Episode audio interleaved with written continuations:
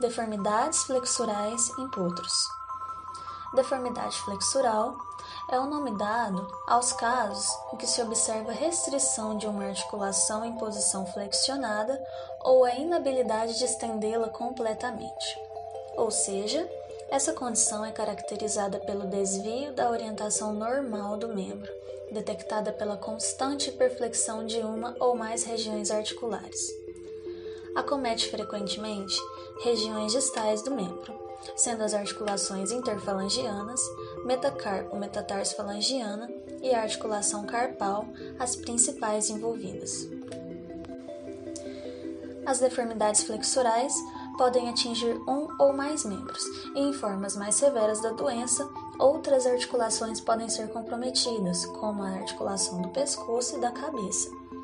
Essas deformidades são classificadas em leves, moderadas e severas, e divididas ainda em congênitas ou adquirida. Esporadicamente, ocorrem lesões por hiperextensão, já que as lesões mais comuns são aquelas de hiperflexão.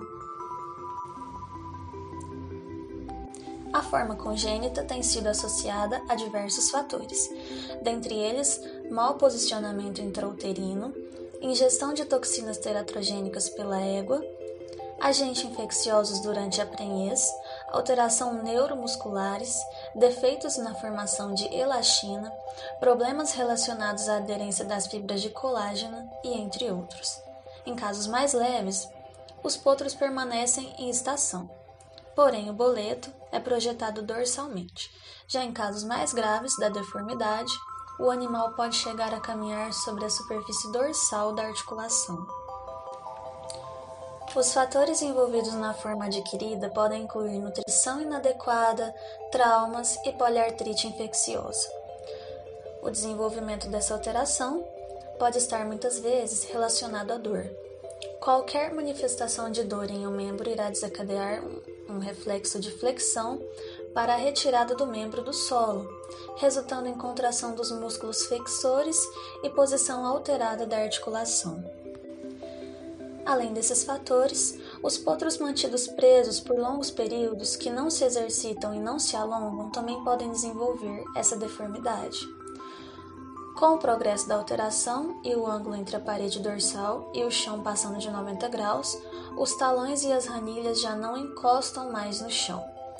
Essa deformidade é dividida em estágio 1, quando a superfície dorsal do casco não ultrapassa a linha vertical, e quando isso ocorre, a deformidade classifica como estágio 2, o que, em alguns casos, faz com que o animal ande sobre a superfície dorsal do casco. O tratamento clínico baseia-se na associação de mudanças de manejo, uso de medicamentos, casqueamento e ferrageamento corretivos, imobilização e fisioterapia. Em alguns casos, a intervenção cirúrgica é indicada para a resolução do problema. Quaisquer alterações dolorosas em equinos em desenvolvimento devem ser imediatamente diagnosticadas e tratadas, evitando assim o sofrimento do animal e favorecendo o crescimento saudável e o futuro do animal de acordo com a atividade que ele está destinado. Esse texto foi produzido pela médica veterinária Daiane com CRMV de Santa Catarina 7303. Informativo Equestre o melhor conteúdo técnico equestre do Brasil.